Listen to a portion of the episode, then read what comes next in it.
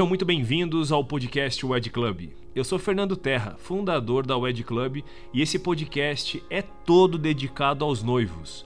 Toda semana eu bato um papo com algum fornecedor de casamento e a ideia é trazer dicas, sugestões e as principais tendências de todos os segmentos que envolvem um casamento, como vestido de noiva, decoração, os cardápios dos buffets, opções de lua de mel, estilos, tamanhos dos eventos e muito mais. Se você quer uma ajudinha para planejar o seu casamento da forma correta, esse é o podcast ideal para você. Fica ligado.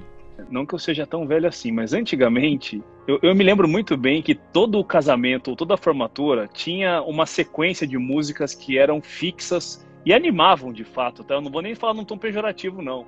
É, uhum. Eram músicas que não podiam faltar em, ou em final de evento, ou em meio de evento, ou no começo de evento. Existe ainda algumas músicas clássicas no repertório de uma banda que não, que os noivos até falam, olha, eu não queria, mas vocês falam, olha, se eu fosse vocês, pelo menos essas duas aqui, eu acho que mudam ao longo dos anos. Mas tem algum repertório que você, tem alguma música que vocês falam assim, essas músicas, é, elas fazem parte de um repertório para animar a, a, pista, por exemplo? Vou te dar um exemplo básico da música.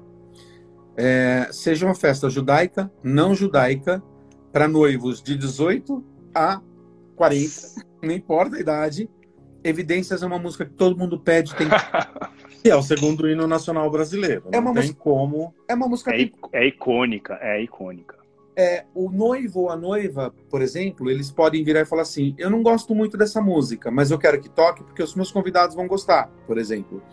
É claro que se o noivo e a noiva chegam e falam, eu odeio essa música, a gente não vai tocar, porque eu não quero estragar o casamento se Se ele odeia a música, não vai tocar. Isso a gente respeita muito. Odeia, odeia, não toca, né? Agora, essa é uma música que é atemporal. Existe sim, existe sim essa, essa coisa de músicas mais, uh, vamos dizer assim, que viraram atemporais, né?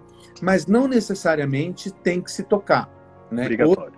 Eu vou dizer uma coisa, por exemplo, hoje a gente vê muito isso, eu posso dizer com muita experiência. Não que a gente não toque, não é isso, mas você pega há 20 anos atrás, é, você tinha que tocar um estilo de música, por exemplo, uh, New York, New York, você tinha que tocar. Há 20, 25 anos atrás, você tinha que tocar. Hoje você não precisa mais tocar New York, New York para festa ser boa. Né? Você tem outras coisas para tocar. Você não precisa mais tocar nos 60, anos 70. Embora você possa tocar e a gente até toca quando os noivos pedem. Mas existem músicas que são atemporais, que se você sabe, independente da década, a Evidências é um exemplo né, disso, você vai tocar que você vai agradar do, do, do convidado de 20 anos ao convidado de 60 anos. Você, você vai, todo mundo vai gostar de ouvir. Muito obrigado por ter acompanhado mais um podcast aqui da Wide Club e fique ligado que no próximo tem muito mais dica e novidade para vocês.